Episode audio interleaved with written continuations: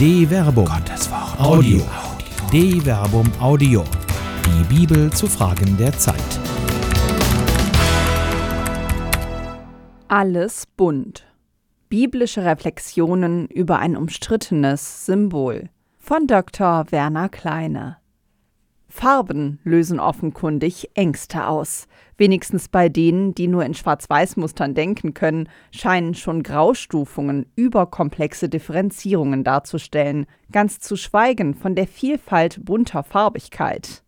Wie sonst ist es zu erklären, dass optisch überforderte Zeitgenossen nicht nur Fahnen, die die Farbe des Regenbogens tragen, hinunterreißen und sogar verbrennen. Auch die UEFA scheint einen wahren Furor vor farbenfrohen Flaggen zu haben. Konnte man über das Anliegen, das Münchner Fußballstadion anlässlich des EM-Vorrundenspiels zwischen Ungarn und Deutschland in den Farben des Regenbogens zu illuminieren, noch streiten, machte die UEFA doch als Mieterin des Stadions damals von ihren vertraglich zugesicherten Rechten Gebrauch, mutet das harsche Eingreifen von Ordnern gegen zwei dänische Fans, die in Baku bei dem EM-Achtelfinalspiel zwischen Dänemark und Tschechien eine Regenbogenfahne schwenkten, nachgerade neurotisch an. Auch die farbenfroh vom Ultraviolett ins Infrarot changierende Bandenwerbung verschiedener Auftraggeber, die anfänglich bei der EM zu sehen war, wurde in manchen Stadien osteuropäischer Länder ausgesetzt, weil es Sorgen der UEFA im Hinblick auf die rechtlichen Rahmenbedingungen an den Spielorten in Russland und Aserbaidschan gegeben habe die UEFA mischt also trotz allen Mahnens, der Sport solle unpolitisch sein und sich deshalb politischer Bekenntnisse enthalten, politisch durchaus mit. Abgesehen von der Frage, ob überhaupt ein unpolitisches Handeln, zu dem auch das Sporttreiben gehört, geben kann und auch Verschweigen und Wegsehen nicht eine grundsätzlich politische Handlung ist, scheint die UEFA wie die FIFA ansonsten wenig Probleme haben, sich politisch zu positionieren. UEFA wie FIFA treten durchaus als politische Akteure, ja sogar als bilaterale Verhandlungspartner von Staaten auf, fast als seien sie selbst Staaten. Da ist ein biblischer Vergleich, der von vermeintlich bibelkundigen Kritikern der angedachten Regenbogenfarbenillumination des Münchner Stadions gelegentlich ins Feld geführt wurde, geradezu entlarvend. Mit der Überzeugung eines Eisbären, der auf einer schmelzenden Eisscholle den Klimawandel leugnet, wurde festgestellt, dass schließlich auch Jesus gesagt habe: Gebt dem Kaiser, was dem Kaiser gehört, und Gott, was Gott gehört. Matthäus Kapitel 22, Vers 21b. Apotheose. Wie immer offenbart sich auch hier jene fromme Oberflächlichkeit, die sich zeigt, wenn man Bibelverse dem argumentativen Gegner wie nasse Lappen um die Ohren haut. Sicher scheint es auf den ersten Blick so, als würde Jesus hier zwischen weltlichem und göttlichem trennen.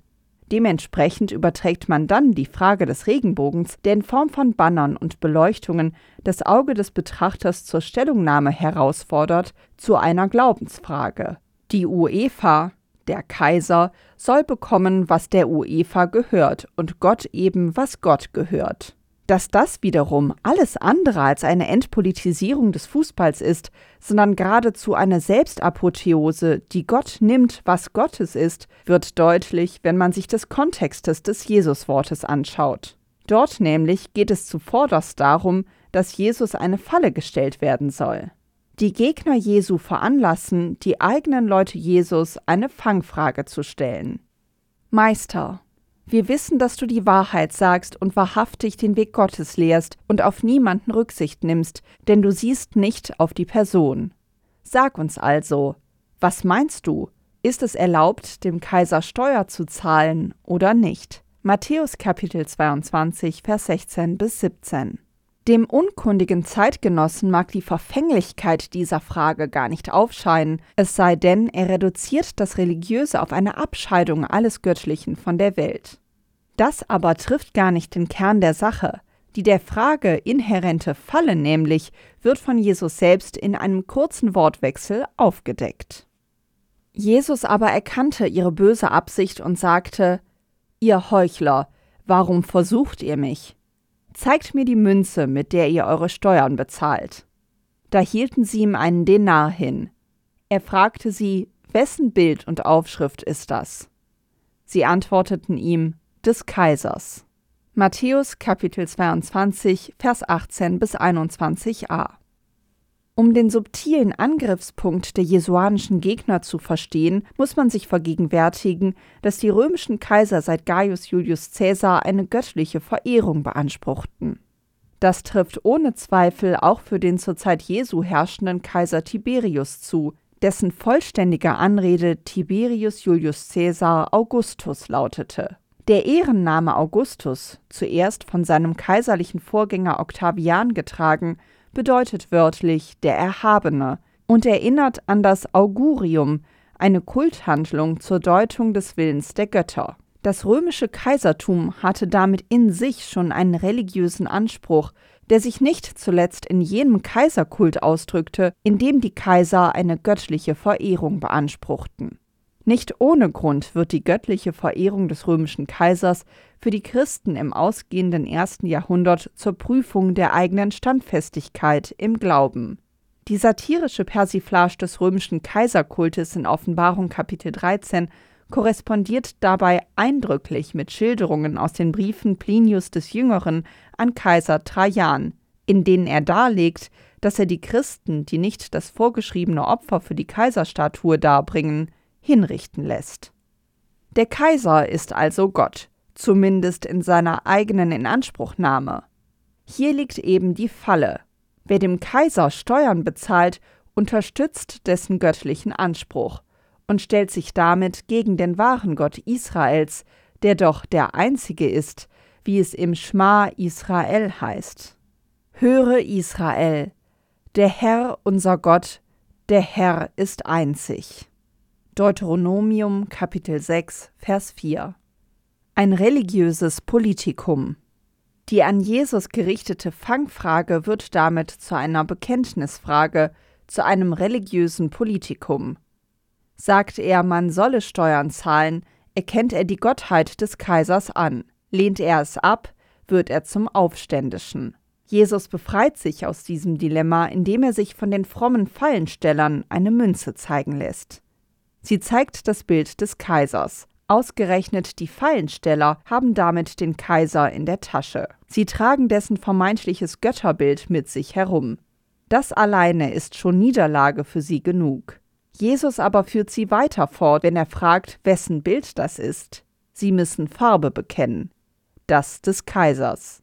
Damit gehört die Münze dem Kaiser. Es ist ohnehin seine. Dem wahren Gott aber gehört der Mensch. Das Anliegen, die jesuanische Schlagfertigkeit auf die Frage bunter Illuminationen von Stadien anzuwenden und dabei gleichzeitig den weltlichen Charakter der UEFA zu betonen, bekommt bei näherem Hinsehen ein doppeltes Geschmäckle.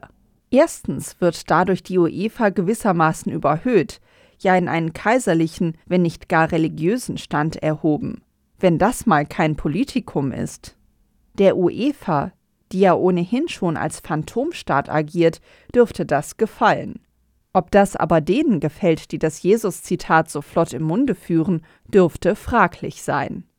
Aber schon der Prediger Kohelet wusste ja schon, wer eine Grube gräbt, kann hineinfallen, wer eine Mauer einreißt, den kann die Schlange beißen. Wer Steine bricht, kann sich dabei verletzen, wer Holz spaltet, bringt sich dadurch in Gefahr.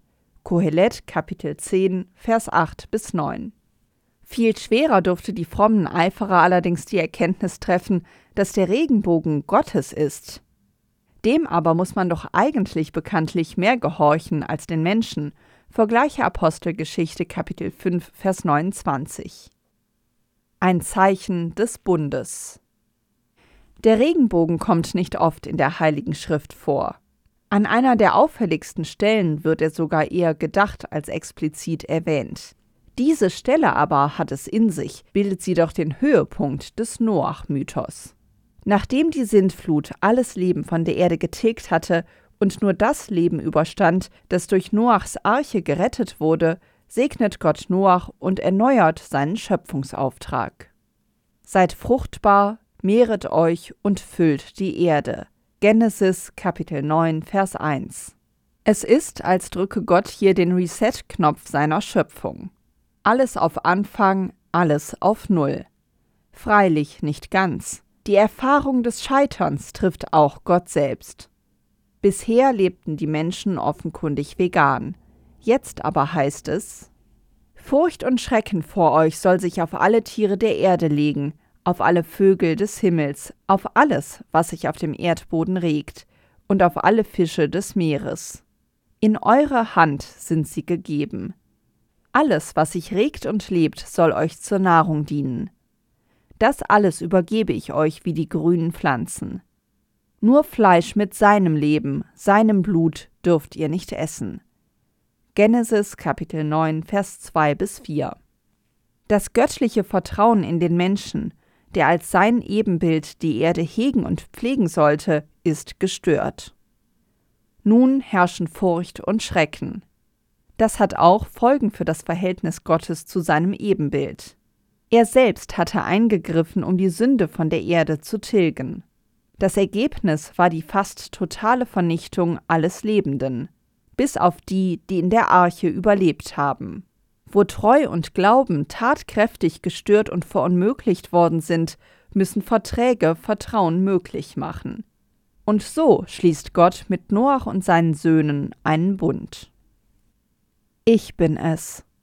Siehe, ich richte meinen Bund auf, mit euch und mit euren Nachkommen nach euch, und mit allen Lebewesen bei euch, mit den Vögeln, dem Vieh und allen Wildtieren der Erde bei euch, mit allen, die aus der Arche gekommen sind, mit allen Wildtieren der Erde überhaupt.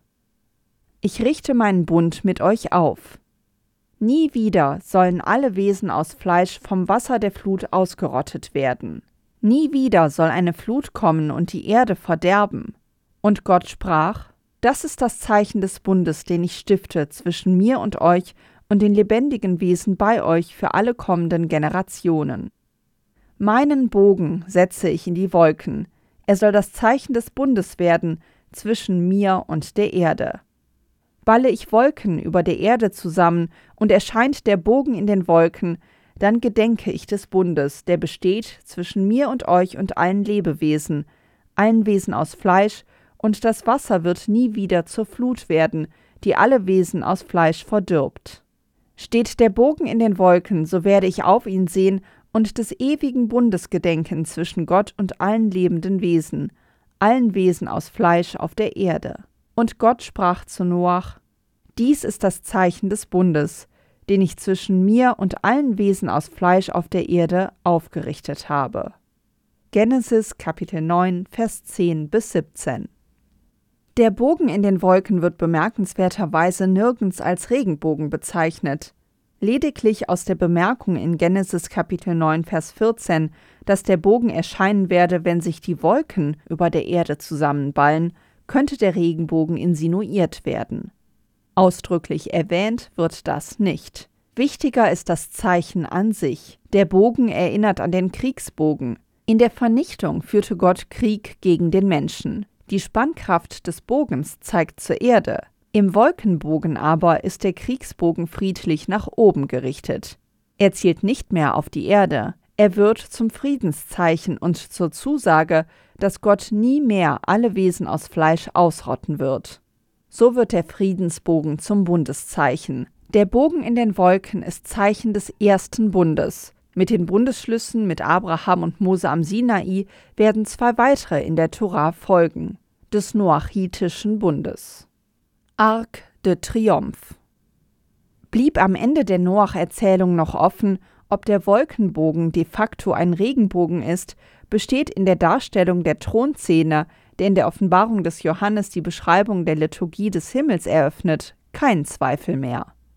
Danach sah ich, und siehe, eine Tür war geöffnet am Himmel, und die erste Stimme, die ich gleich einer Posaune mit mir reden gehört hatte, sagte Komm herauf, und ich werde dir zeigen, was dann geschehen muss.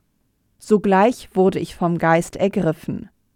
Und siehe, ein Thron stand im Himmel, auf dem Thron saß einer, der wie ein Jaspis und ein Karneol aussah, und über dem Thron wölbte sich ein Regenbogen, der wie ein Smaragd aussah. Offenbarung Kapitel 4 Vers 1 bis 3 Der Regenbogen, Iris, überwölbt nicht nur den Thron. Er erscheint hier auch nicht mehr als zum Friedensbogen umgedrehter Kriegsbogen. Er wird zum Triumphbogen, in dem das Bundeszeichen aufscheint. Dass hier eben jene in der Noach-Erzählung grundgelegte Bundesidee mitspielt, wird bei der einzigen weiteren Verwendung des Wortes Iris deutlich, die sich ebenfalls im Buch der Offenbarung findet. Und ich sah, ein anderer gewaltiger Engel kam aus dem Himmel herab, er war von einer Wolke umhüllt, und der Regenbogen stand über seinem Haupt. Sein Gesicht war wie die Sonne, und seine Beine waren wie Feuersäulen.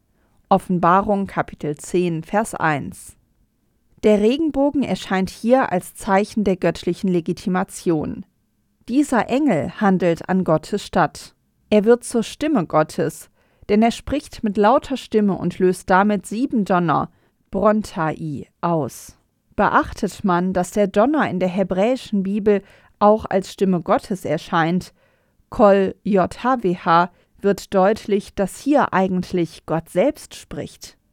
Der Regenbogen über dem Haupt des Engels wird damit zum Legitimationsmarker, ist dieser doch das Zeichen der göttlichen Autorität. Gleichzeitig verbindet der Bogen oben und unten, von der Erde sichtbar Erde und Himmel. Der Regenbogen ist Zeichen dieser Verbindung, in der Gott und Menschen verbunden sind. Das Auge des Betrachters. Sicher, moderne Zeitgenossen sehen in den Farben des Regenbogens ein Zeichen bunter Vielfalt und des Respektes vor den vielfältigen Lebensformen und Lebensweisen, in denen Menschen sich entfalten. Das ist gut so. Und es wird noch besser, Sieht man tiefer, erkennt man in den Farben des Regenbogens den allem Sein vorgängigen Bund Gottes mit den Menschen. Die Verheißung an Noach und seine Söhne betont dabei, dass dieser Bund allem Lebendigen gilt. Dem naiv klingenden Motto, das Leben sei bunt, wohnt deshalb eine tiefere Weisheit inne. Das Leben ist bunt. Und der, gilt allem Lebenden in seiner ganzen farbenfrohen, irisierenden Buntheit.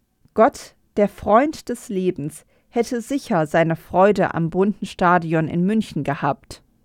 Ob die frommen Eiferer in den Regierungen, die sich so schwer mit farbenfrohen Fähnchen tun, wissen, mit wem sie sich da anlegen?